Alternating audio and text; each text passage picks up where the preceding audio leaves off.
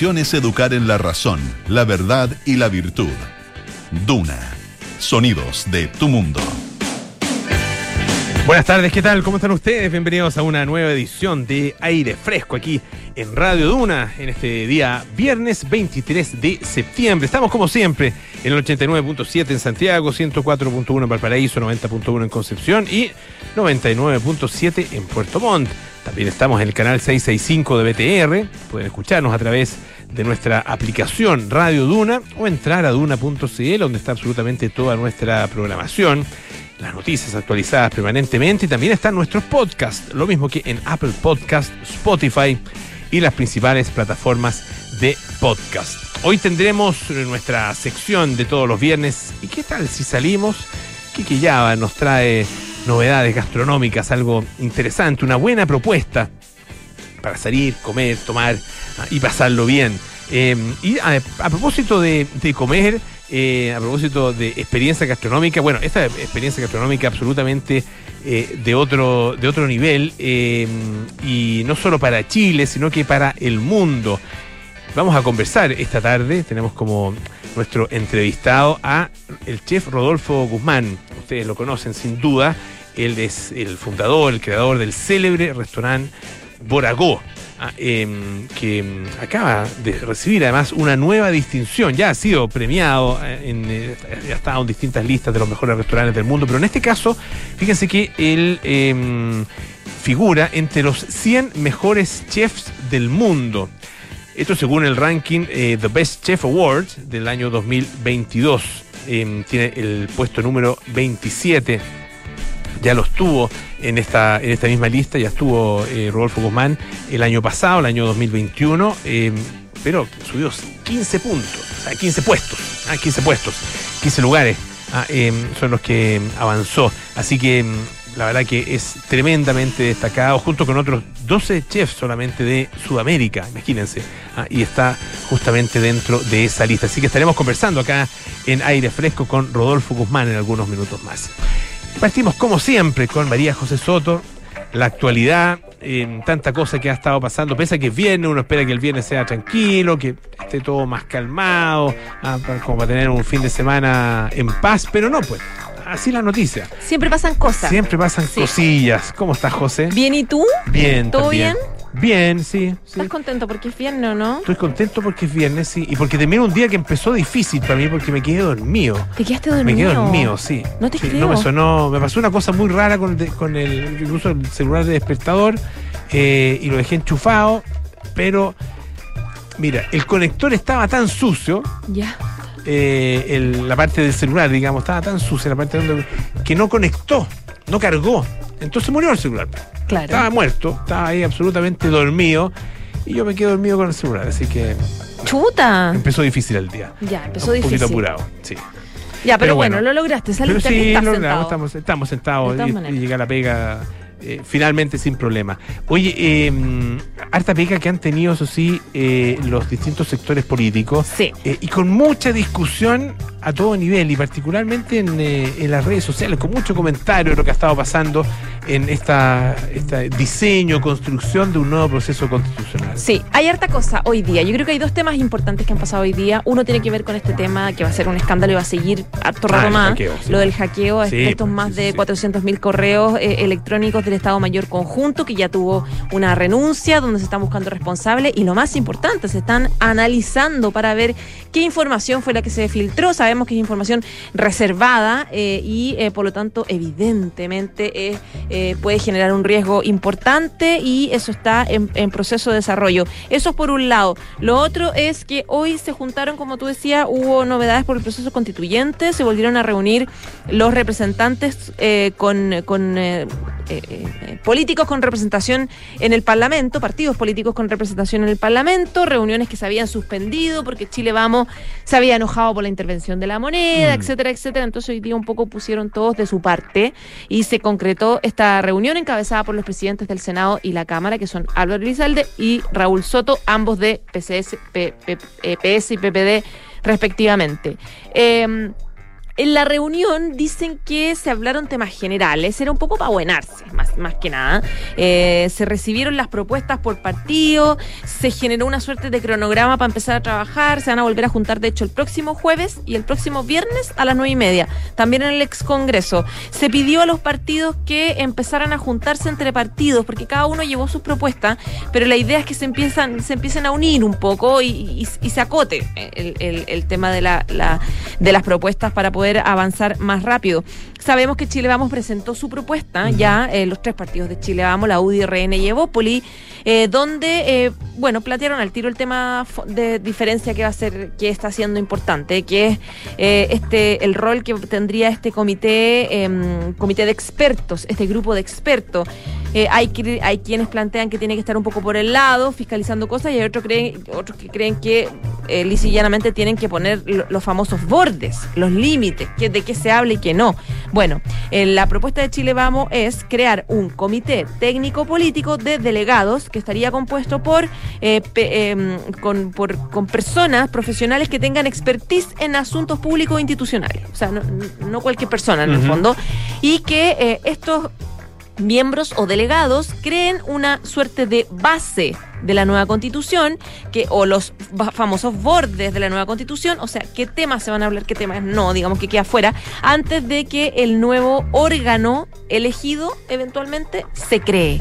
O sea que este nuevo órgano con representación, que no sabemos cómo se va a llamar, creemos que no se va a llamar convención, porque ya hemos mm. hablado que esa marca como que ya murió un poco, eh, pero que eh, cuando lleguen estas personas elegidas tengan un desde, tengan una base, y esa base tenga la experiencia un poco eh, de los temas, de, la nueva constitución, de la, de la fracasada, digamos, proyecto mm. constitucional, pero que se aleje, dice Chile Vamos, de varias de las cosas que planteó esta, esta, esta propuesta constitucional que fracasó. Es decir, en este caso, no sería una, una hoja en blanco. No, y ah, de hecho eh, ellos... Eh, más, bien una hoja escrita eh, por, por, ambos lados. Por ambos ah, lados, sí. Ellos quieren un órgano que deje un poco bien adelantadita la pega y no hoja en blanco. Y ahí está la diferencia, porque a Pro Dignidad y Socialismo Democrático, eh, que son los oficialistas, em, no, no, están a favor un poco. Hay hartas diferencias. Bueno, hay gente que sí, digamos, pero en general no están muy contentos con esta idea de que existe una base que marque todo el paso para ir y para dónde no ir.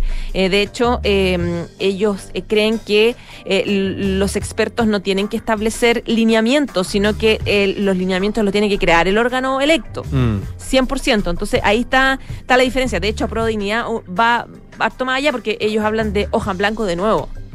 Eh, aquí hay, es importante. de hecho, si no, si no, lo escuché mal, o, no, lo leí mal, más bien, hay por parte, por lo menos del Partido Comunista, si quiere un proceso básicamente igual al anterior. igual, sí. Sí, la verdad es que no, no marca mucho las diferencias. Hmm. Quieren hoja en blanco, que se planteen de nuevo y que sean elegidos democráticamente. democráticamente. elegidos de la misma manera como se eligieron en, la convención anterior. Bueno, lo dijo Camila Vallejo cuando, con esa lista que hizo en el fondo, pues. que fue tan criticada. Eh, pero hay un contexto que es bien importante, Polo, y es que eh, tanto el presidente Gabriel Boric desde Nueva York y Ana Uriarte, la ministra secretaria general de la presidencia, ya marcaron sus bordes también. Y, como que le dieron un guiño a Chile Vamos, porque eh, Boric decía desde Nueva York, decía, em, creo que es importante, partiendo de la base de que él sabe que el Congreso define, decía, creo que es importante que esta nueva constitución tenga mm, bordes claros, plazos acotados, que se recoja la experiencia anterior, eh, que eh, tenga apoyos de comité de expertos y que em, no cuente temas específicos, sino que sea más general, que no aborde demandas identitarias, decía mm. Gabriel Boric. Y Ana Uriarte dijo algo parecido, la verdad, el día de la mañana, porque decía que tenía que ser una versión más simple de lo que habíamos conocido con el proyecto de la nueva constitución que, que, no ganó, digamos, y que debería ser más simple para la lectura de la ciudadanía y un texto constitucional. De, de hecho, ella dijo, un texto constitucional no es una novela como planteando un poco que esto sí era un poco una mm. novela entonces, yo creo que eh, esta señal de Ana Uriarte, bueno, yo creo que también le abre la puerta a que ella vaya ahora a la negociación, porque ahora a la próxima reunión ella va, sí va a ir. Este, en esta se echó un pie atrás porque dijo, voy a esperar un poco que se les pase el enojo, que se organicen y que esté todo en buena onda y yo voy. Y claro, ella está dando mensaje un poco de ser garante de esta, de esta de estas conversaciones. No cayó muy bien en el oficialismo que hablara sobre el tema tanto Gabriel Boric con este mm. tema de los bordes como Analía, pero eh, eh, hablando un poco la conversación con el- la oposición. Porque uno puede verlo, eh, pensar en, en estas negociaciones y en este acuerdo al que se debe llegar en dos caminos distintos. Uno que plantee de alguna manera la estructura del proceso. Eh, ¿No es cierto? Eh, ¿Cómo se va a hacer la elección de los convencionales? ¿Qué atribuciones van a tener? ah, eh, ¿Cuáles van a ser en, en- en, los, los, entre comillas, bordes desde el punto de vista de, como de, más bien institucional, sin meterse en los contenidos? Y el otro camino es uno que ya se inmiscuye mucho más en los contenidos de, esa, de ese proyecto Claro. constitucional ah, de manera previa. Eh, lo que, lo que no parece, bueno, es súper discutible, aquí cada uno tendrá, me imagino, su posición, pero a mí por lo menos no me parece muy congruente con eh, el, el, eh, el voto de- del plebiscito de, de entrada, sobre todo, ah, que, que, que no quería, en la gran mayoría no quería que fuera el Congreso Nacional el que estuviera metido, ni siquiera como parte en esta convención mixta que se proponía, ¿no? Ah, eh, entonces, es muy raro que ahora el Congreso, ese mismo Congreso, se sienta con las atribuciones de decir, no, nosotros no solo vamos a definir cómo se va a realizar este proceso, sino, Sino, que además ¿qué se vamos va a a, que vamos a, eh, incluso más, que- más allá de qué se va a debatir, qué no se va a debatir. Claro. Ah, o sea, cuáles son, cuáles son los contenidos que deben estar sí o sí. Ahí las posturas que estar. Y eso es un poco lo que hace Chile Vamos. Eh, y, y en unos términos en que. en que- Chile Vamos eh, es súper específico, decía, decía O sea, eh, se- se mete- Congreso se mete bicameral, lleno- lleno- o sea, justicia única, eh, Banco Central eh, Autónomo. Eso es definir entra los en el contenido contenidos. al tiro. Entra en Conteni- contenido al claro. tiro. Sí, sí. Sí. Entonces, bueno, es, parte de lo que se va a tener que, que definir, eh, pero, pero va a costar porque son dos miradas bien distintas, bien, eh, bien incompatibles en definitiva. ¿A cuál? Porque tienen que eh, finalmente eh, definir cuáles son las atribuciones que tiene este propio Congreso para imponer un determinado camino en la en, en una nueva en un nuevo diseño constitucional. Sabes que yo no sé si son tan incompatibles tomando en cuenta que en el socialismo democrático hay harta gente que comparte los bordes.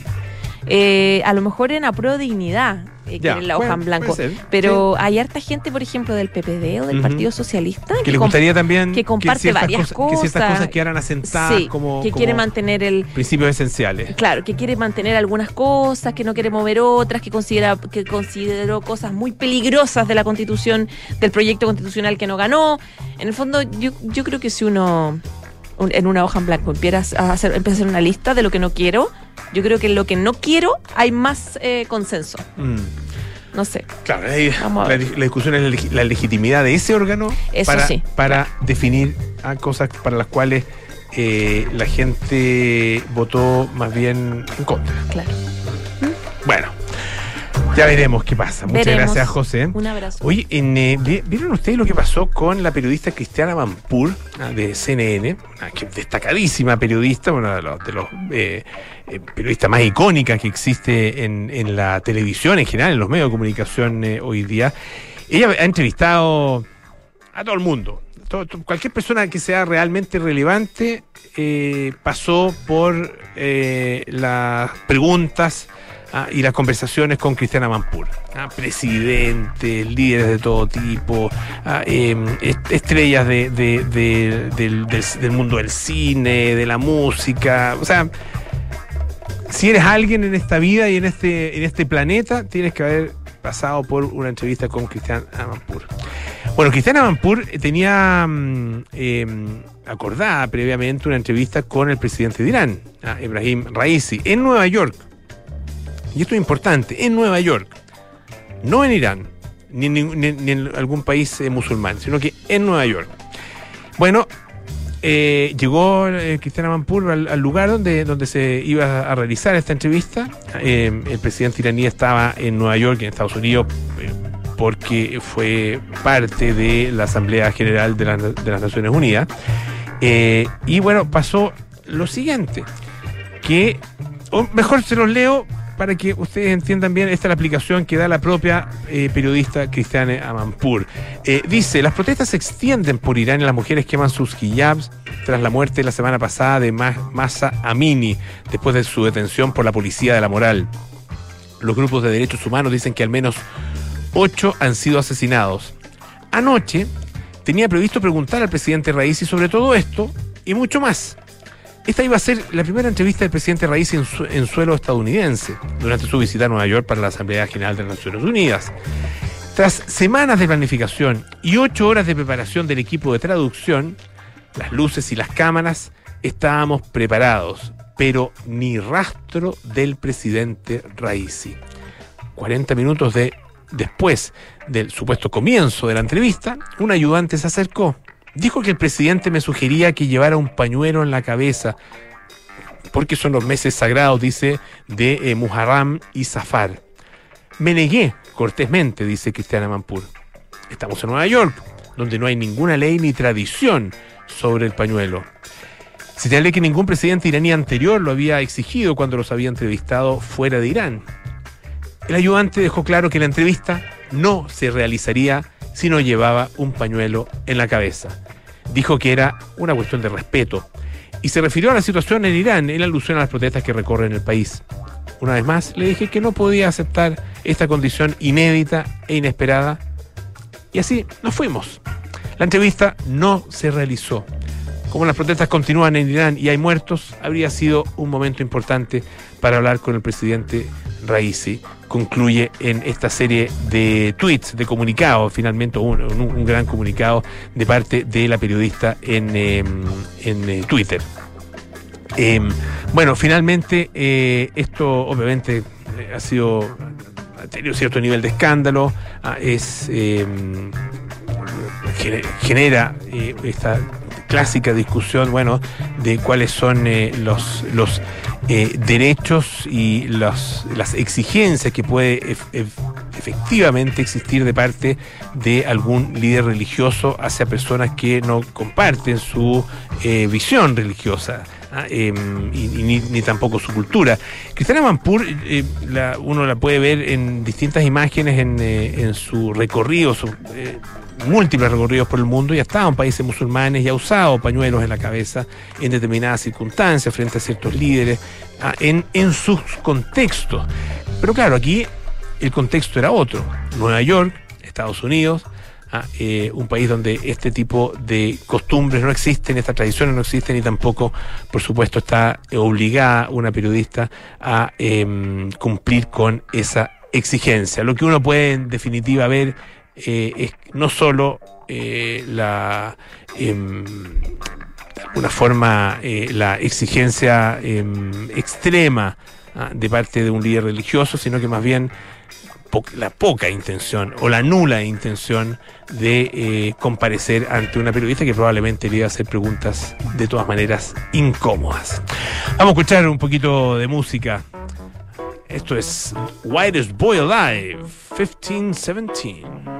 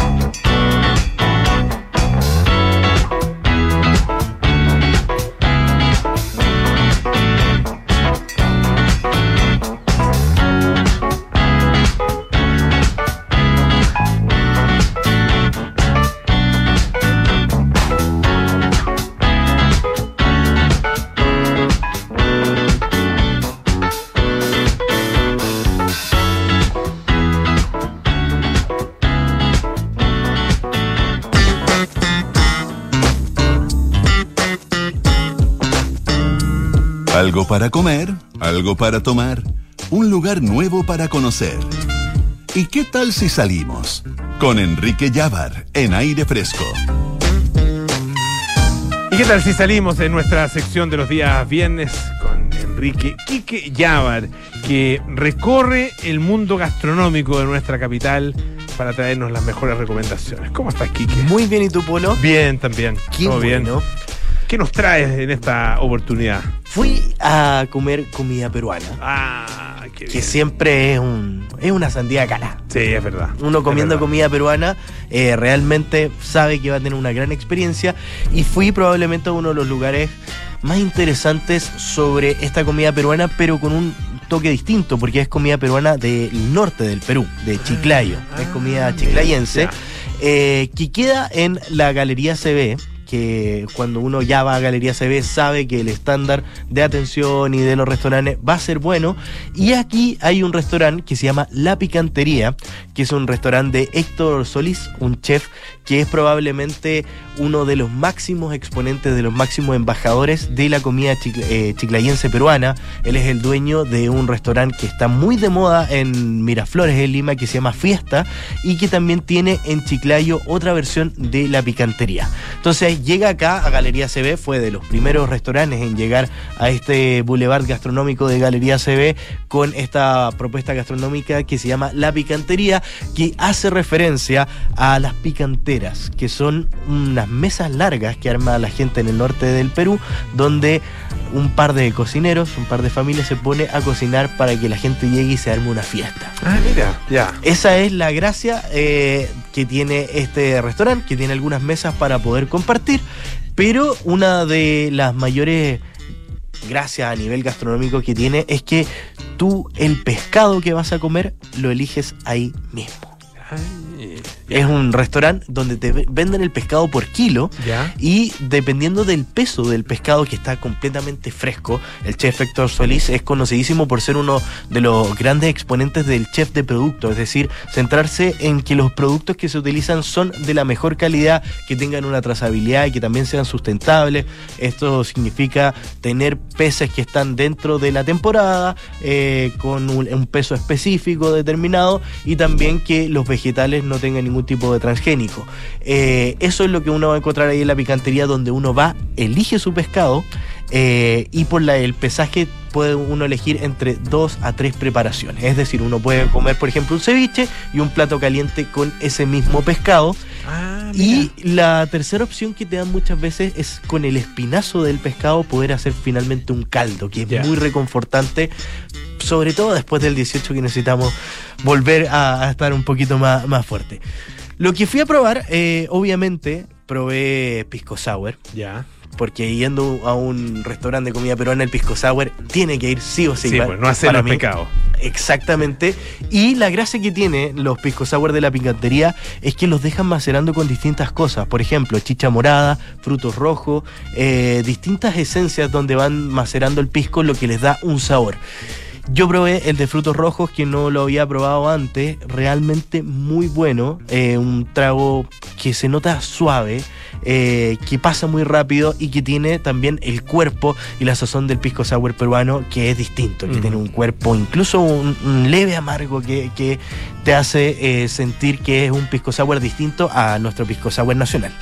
Después de eso, obviamente abriendo el apetito, había que pedirse un ceviche. Un ceviche, claro. Un clásico, plato bandera. Exactamente. Y me fui con este ceviche a la picantera que tiene un leve picor porque en la leche de tigre está incorporado el ají, ya, pero es un picor completamente soportable. Yo trato de a la hora de probar eh, platos no meterle mucho ají porque el, el sabor en el fondo se puede ir camuflando cuando el ají se transforma en muy protagonista. Hay, hay- hay una, una cuota justa. Que bueno, que cada persona tiene, Tiene distintos su- su parámetros. nivel personal, ¿no es cierto? Para, para el picor. Claro. Pero, pero claro, de repente se pasa de ese nivel y efectivamente lo que uno siente básicamente es ají. Ah, que está comiendo ají más que, eh, más que otros productos. Y claro, y, y de repente el picor puede ser tan fuerte que la, la lengua se empieza a anestesiar un poco y, y y cuesta ya encontrar los sabores que uno está buscando. Este ceviche picantero son dados de pescado. Ayer me tocó una corvina, uno puede elegir distintos tipos de peces que están ahí. Eh, con, en una cama de cebolla rosada, bañado en esta leche de tigre que tiene el ají incorporado y acompañado de chicharrón de piel de pescado que estaban muy buenos y un camote asado que da también Rico. esa Mira, esa, bien, ¿ah? esa parte de relajo que Sí. tiene que tener el ceviche Sí, también sí, después de, tanto cítrico. Es verdad. Bueno, y yo dije, ok, partimos con el pisco sour, abrimos los fuegos, pero sigamos probando coctelería de autor. Y me fui por otro trago que se llama Luisa la Picantera. ¿Ya? Que es un trago que está hecho con vodka y tiene también limoncello, tiene un sirup de jengibre y miel y se finaliza con un dash de ginger beer. Es un trago muy fresco y me recordó también un poco al sabor que tienen esas pastillas de, de limón ¿Ya? que son un poquito cítricas. El ginger, el dash de, de ginger beer al final deja como un toque mentolado en un trago de autor que está muy interesante incorporando el vodka y el limoncello que se ve poco. Generalmente el limoncello lo usan como trago base, pero incorporarlo con un destilado también es una apuesta que me pareció muy interesante. Siguen llegando los platos.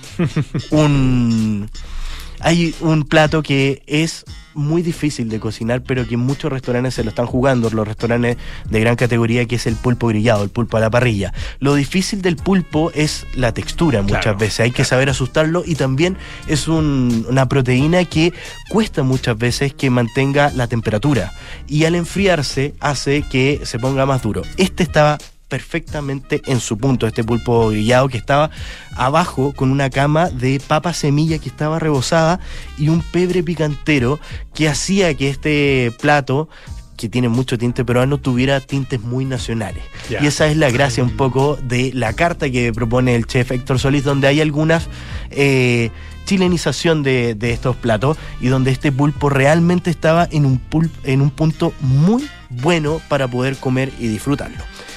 Siguen llegando tragos. y me voy por uno de los destilados que está de moda, el gin que probablemente todos los restaurantes hoy tienen una propuesta de coctelería de autor en base a gin. Y probé un trago que se llama Yasaman, que es un gin bulldog, que tiene una mermelada de frambuesa y té de jazmín con tónica. La gracia de, todo lo, de todos los tragos que probé es que la coctelería es muy equilibrada entre notas dulces y también que terminaran con alguna nota cítrica. La incorporación de té o de infusiones a la coctelería hace que en el trago final, cuando uno ya tomó el, el líquido y queda un poco la saliva, se siente un poquito la esencia al té. Esa es la gracia que tiene eh, en los tés de jazmín, en las infusiones que se ocupan y que funcionan muy bien porque le dan un toque final a lo que uno está probando. Este yasamán realmente lo destaco muchísimo y me fui por un plato completamente peruano al final, un escabechado de pescado a la plancha, un punto perfecto donde la piel del el pescado mismo la- de, la, de Corvina, también, exactamente, Corvina. Sí. Donde la piel del pescado tenía el crocante preciso que tiene que tener cuando el pescado queda en su punto para poder realzar y tener algún crunchy. También estaba sobre una papa camote bañado en una salsa escabechada de vinagre, achiote, ajo, orégano, ají amarillo, cebolla rosada y aceituna de zapa. Este es un plato netamente norteño Mm. del Perú que estaba acompañado de una porción de arroz con arveja y que hacía que este realmente te transportaba a Chiclayo mismo, a una picantera donde poder disfrutar este tipo de comida. Y al final hay tragos que están entrando de moda y sobre todo los que se empiezan a, a mezclar con los spritz italianos. Y es el caso del vermouth, donde ellos tienen un trago que se llama fruto di Torino, que es vermouth rubino con mango y sprite, que es un trago realmente muy suave, muy para partir, que también me, me presentaron ahí y que yo destaco mucho porque es una nueva manera de tomarse un sprit, pero saliéndose de la Aperolo del Ramazotti, que ya son propuestas muy conocidas para todos los paladares. A la hora de ir a un restaurante nuevo, yo creo que uno siempre tiene que jugar y, y probar, Mm. que eso es como uno de, de los más de ir a comer y, y ver esta sección y qué tal si salimos. Absolutamente. Ya pues, Quique, excelente, muchísimas gracias. ¿ah? Muchas gracias a ti, Polo. ¿Y qué tal si salimos todos los días viernes aquí en eh, Aire Fresco? Son recomendaciones, no solo para el viernes, para el sábado, para cualquier día de la semana. Reservar en Hotel Termas Chillana, reservar en una de las mejores temporadas de aquí el último tiempo. Y lo mejor es que a partir de la tercera noche, un niño es gratis. O si reservas desde cinco noches, solo pagas cuatro. Y eso no es todo. Los tickets son gratis. Haz tus reservas en www.termachillan.cl. En Clínica Universidad de los Andes entregan a sus pacientes y sus familias una atención médica de calidad a cargo del mejor equipo de especialistas en un entorno acogedor con tecnología única en el país. Personas al cuidado de tu salud. Hacemos una pausa, volvemos con más aire fresco. Esto es Radio Duna. Ya niños, ¿quieren pasar un fin de temporada de nieve? ¿Realmente bueno? ¿O mega bueno o excepcional? ¡Excepcionales! Te esperamos en Hotel Termas Chillán hasta el 26 de septiembre para cerrar la temporada esquí con ticket gratis. A partir de cuatro noches te regalamos un adicional o un niño gratis desde tres noches. Reserva en www.termaschillan.cl. El encierro y cambio en general que experimentó nuestra vida con la pandemia sin duda afectó la salud mental de muchos chilenos. El estrés del teletrabajo o el cambio en nuestras relaciones personales, la ansiedad o problemas para dormir son cosas que no debes ignorar. Consulta. Valeria Sequeida, psiquiatra y el mejor equipo de profesionales cuidan tu salud en Clínica Universidad de los Andes, con una moderna infraestructura y tecnología única en el país. Clínica Universidad de los Andes. Somos personas al cuidado de tu salud. Oye, está lindo tu auto. Te felicito. Es un SUV, ¿verdad? No, es la evolución del SUV. ¿Cómo es eso? Es la evolución del SUV. ¿Ah? Es amplio, tiene onda, es súper tecnológico. Mira tú, ¿eh? me gustó. Renault Arcana, la evolución de SUV, con un diseño único interior y exterior. Potente y eficiente motor turbo con 150 HP, que rinde hasta 19,6 kilómetros por litro, 475 litros de capacidad en su maletero. Y para mayor seguridad, 6 airbags integrados y cambios dinámicos gracias a su Paddle Shift. Cotiza el tuyo en Renault.cl y súbete a un Renault Arcana. Derco Center. Hola Elisa. Hola Juan. Les escribo porque ustedes, nosotros, todos, tenemos algo grande, algo noble y trascendente que hacer en la vida y luchamos para hacerlo realidad. Nuestra misión es formar personas comprometidas con el bien común y con la paz, con el cultivo del conocimiento y con la búsqueda de la verdad.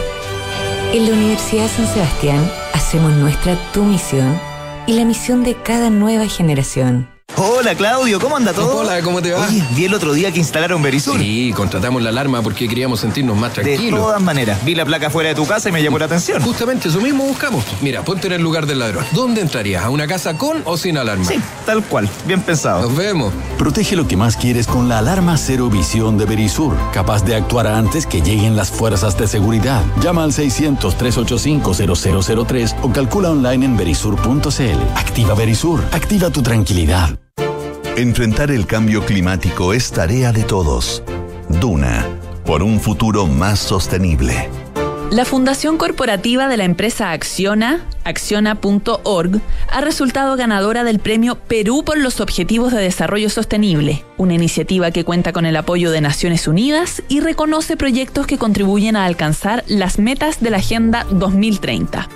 El premio identifica a acciona.org como agente de cambio y valora su trabajo en Perú, país en el que lleva 13 años desarrollando iniciativas que brindan acceso a agua potable, saneamiento y energía renovable a comunidades aisladas. La organización destacó el impacto que la fundación genera en la calidad de vida y productividad a más de 6.000 familias que viven en zonas rurales en Cajamarca, Loreto y Cusco.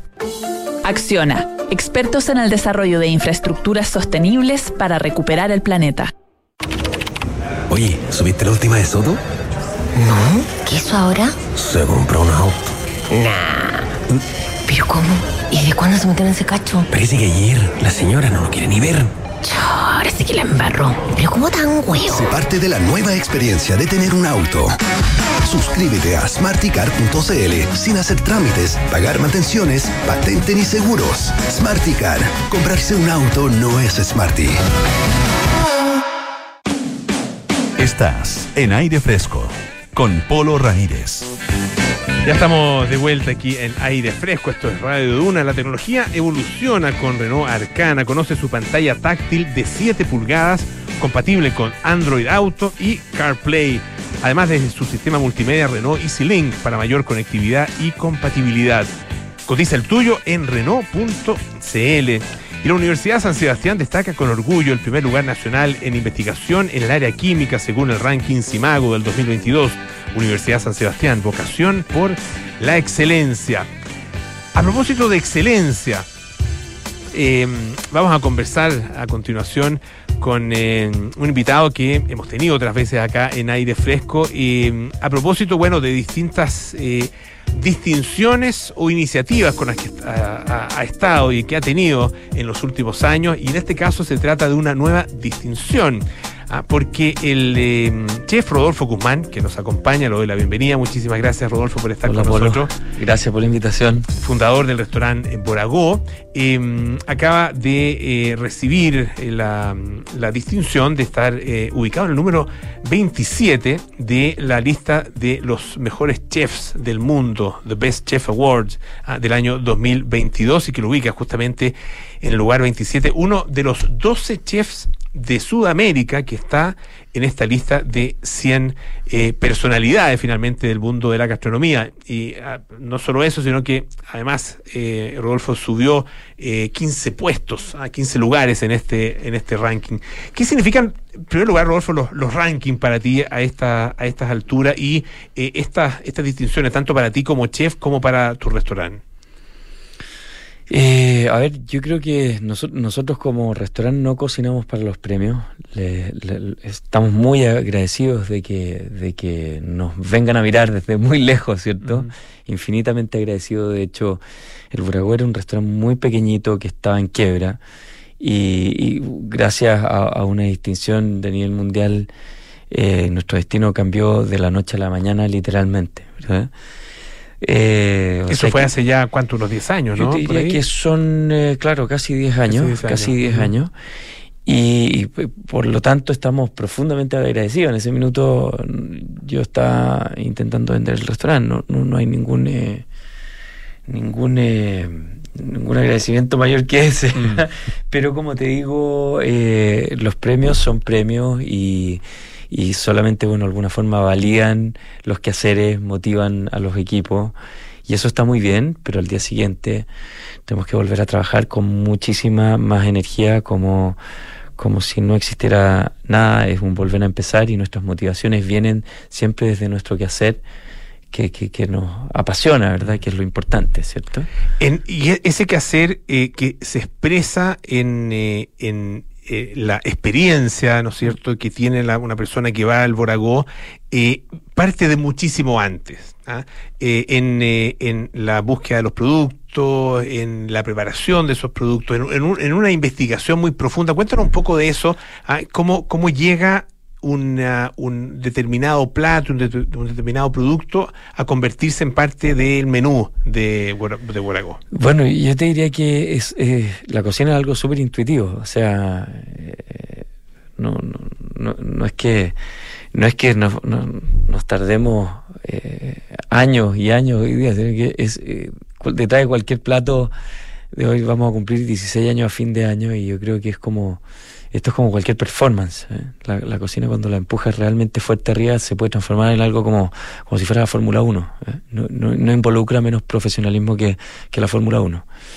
Eh, y, y, esto es, es, muy bonito para nosotros, para los que lo vivimos desde dentro y nos encanta poder compartirlo con, con la gente que nos, que nos visita. Uh -huh. Entiendo también que, claro, yo te diría, y, un poco con, con, la, con la pregunta que me hiciste anteriormente, no trabajamos para los premios, estamos muy agradecidos, pero también al mismo tiempo entendemos la gran responsabilidad que significa. ¿eh? Es una visibilidad, eh, de alguna manera el Biólogo ha, ha visibilizado a, Chile en el mundo entero, o sea, en todos los países saben que en Chile existe este restaurante. Eh, ¿cierto? Que, que, es digno de ser visitado, por lo tanto hay gente que ha esperado que pase la pandemia, ¿cierto? Todas las restricciones para empezar a venir a viajar a Chile a esto. Mm. Claro, porque hay, hay un turismo gastronómico eh, que es así de especializado y así de, de específico, ¿no es cierto? Sí. Conocer y vi visitar los restaurantes que están justamente en la lista de los, en este caso, de los mejores 50 restaurantes del mundo. Exacto. Ese, ese, ese turismo pareciera ser que es muy específico, pero específico no tiene nada. Es un turismo más muy, muy grande, es masivo. Eh, tanto así masivo en, en la suma, digamos, El- en la suma en, en todo el a- a mundo. o nivel sea, internacional, eh, claro. gente viaja por todo el mundo, muchísima gente de todos los países viajan permanentemente a los restaurantes que son especiales, que son diferentes, que son genuinos y que tienen la capacidad de, de- de entregar algo. Y hay gente que viaja mucho, gasta mucho, eh, lo aprecia mucho y como si todo lo anterior fuera poco, vuelve a su país, a su casa y lo difunde. Y lo difunde, claro, que, ese, que ese, ese, ese, boca a boca, como se dice, eh, es, es- muy relevante también, ah, porque son personas que, que, claro, probablemente tienen también mucha, mucha influencia en un, en un determinado entorno. Eh, por, en, en, hay, hay algunos países donde, donde eh, este, como, donde restaurantes distintos, especiales, con experiencias gastronómicas eh, eh, como la del Boragó, eh, existen en, en mayor número. Puede haber, qué sé yo, tres, cuatro restaurantes así. En Chile, eh, en ese sentido, eh, ¿ustedes son todavía de alguna manera únicos en su clase o, o sientes que eh, esta, este ejemplo y esta experiencia de ustedes ha, ha tenido, eh, ha, ha generado escuela de alguna manera Por en nuestro país? supuesto, claro, por supuesto que ha generado escuela, por supuesto que ha generado eh, de alguna manera una manera diferente de ver el territorio con ojos de comida. Para, pa- para, la gente joven hoy día también nuestros cocineros han, han salido y han abierto sus restaurantes en Chile hoy día.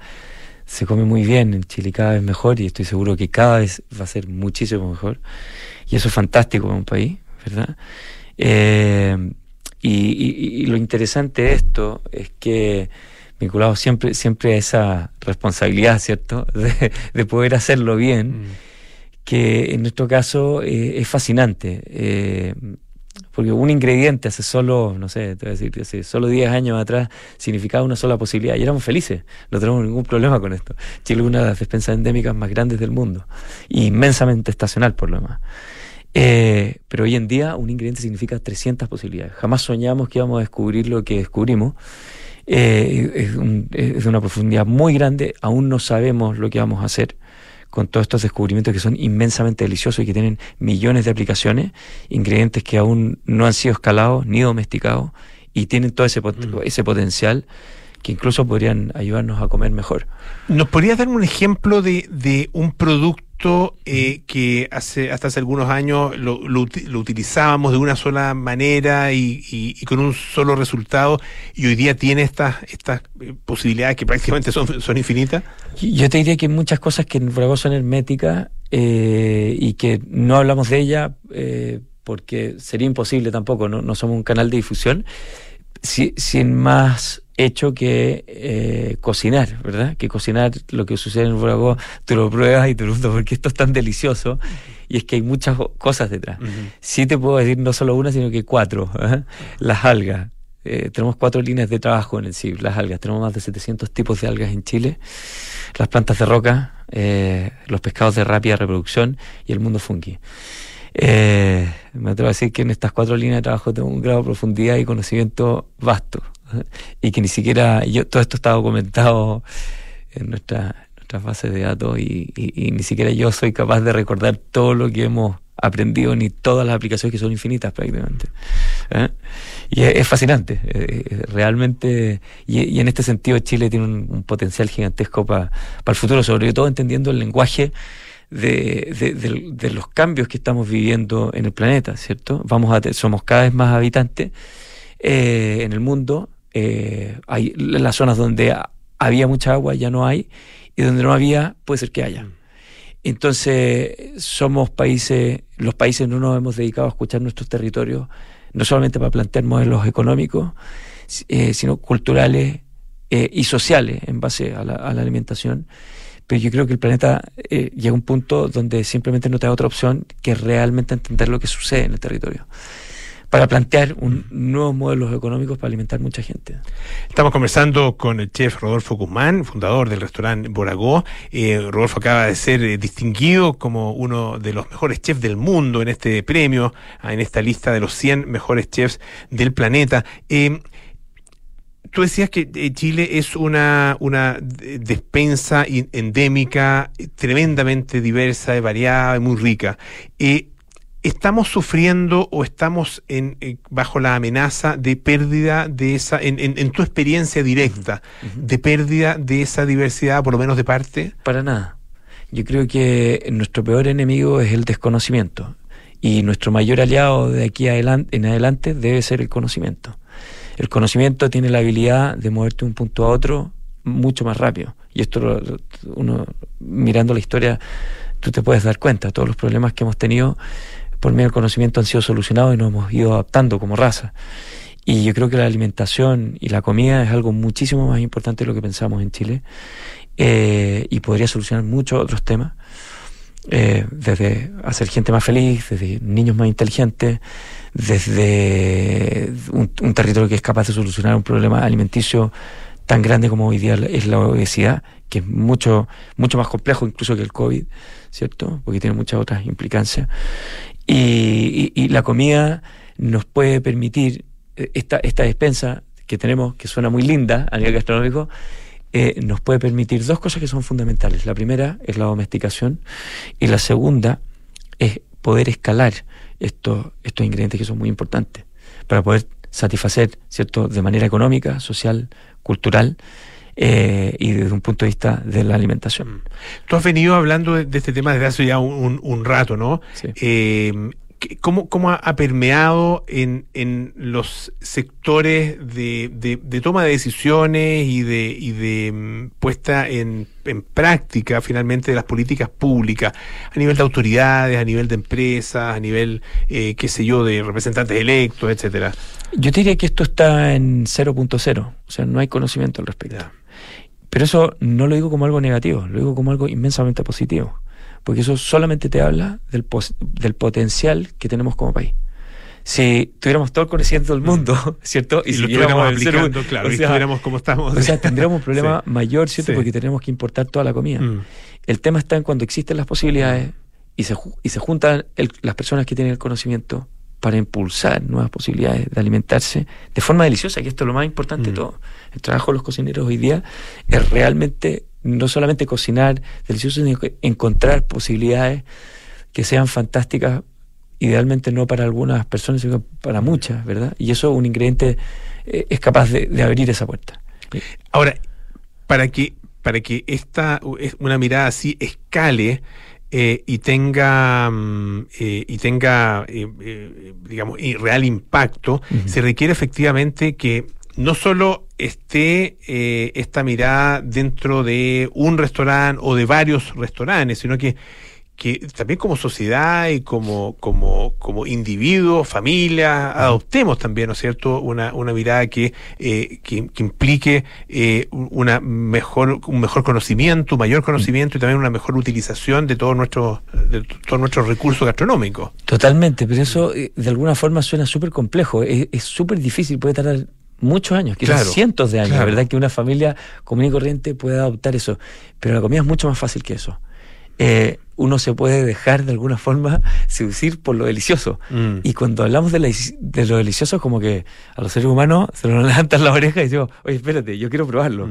Y eso es súper fácil, es un ejercicio muy rápido, muy directo.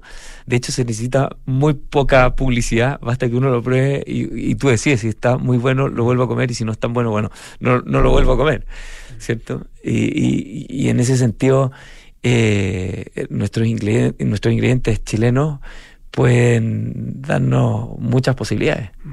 ¿Dónde, eh, a ver, cu- cuáles son los próximos pasos? Que, ¿Dónde crees tú que está nuestra, eh, nuestro desafío más inmediato ah, eh, para, para eh, poder eh, aplicar ah, eh, el, el conocimiento que ustedes han adquirido, que, se, que hace- se ha adquirido también probablemente en otros restaurantes, eh, por parte de otros chefs, eh, y, llevarlo o traerlo a nuestra vida cotidiana? Yo, yo te diría, a ver, hay, hay varias cosas. Yo creo que el desafío más grande que tiene Chile hoy día, te hablo desde el punto de vista de la comida, que es mi tema, es juntar a las personas que realmente tienen conocimiento, o a las compañías, o a las entidades, cuales sean, que tengan eh, ese conocimiento para poder generar, ¿cierto?, nuevas posibilidades. Y eso sí es interesante, porque eso significa economía, cultura, todo al mismo tiempo, todo lo que representa la, la- la comida, ¿cierto? Yo te diría que eso, eso, es- eso es lo más importante. Rodolfo Guzmán, chef, fundador del restaurante Boragón, muchísimas gracias por haber estado esta tarde aquí en Radio Duna. Que esté muy bien, un abrazo grande Gracias, y Pablo. mucho éxito. Gracias por la invitación. Ya nos vamos, viene Cartas Notables con Bárbara Espejo, luego Nada Personal con Josefina Ríos y Matías del Río, Terapia Chilensis eh, con Matías Rivas, Arturo Fonten y Sofía García Huidobro, y Sintonía Crónica Epitafios con Bárbara Espejo y Rodrigo Santa María. Nosotros nos juntamos el día lunes aquí en Aire Fresco, que tengan un gran fin de semana y eh, sigan disfrutando, por supuesto, de la compañía de Radio Duna. Chao. Chao.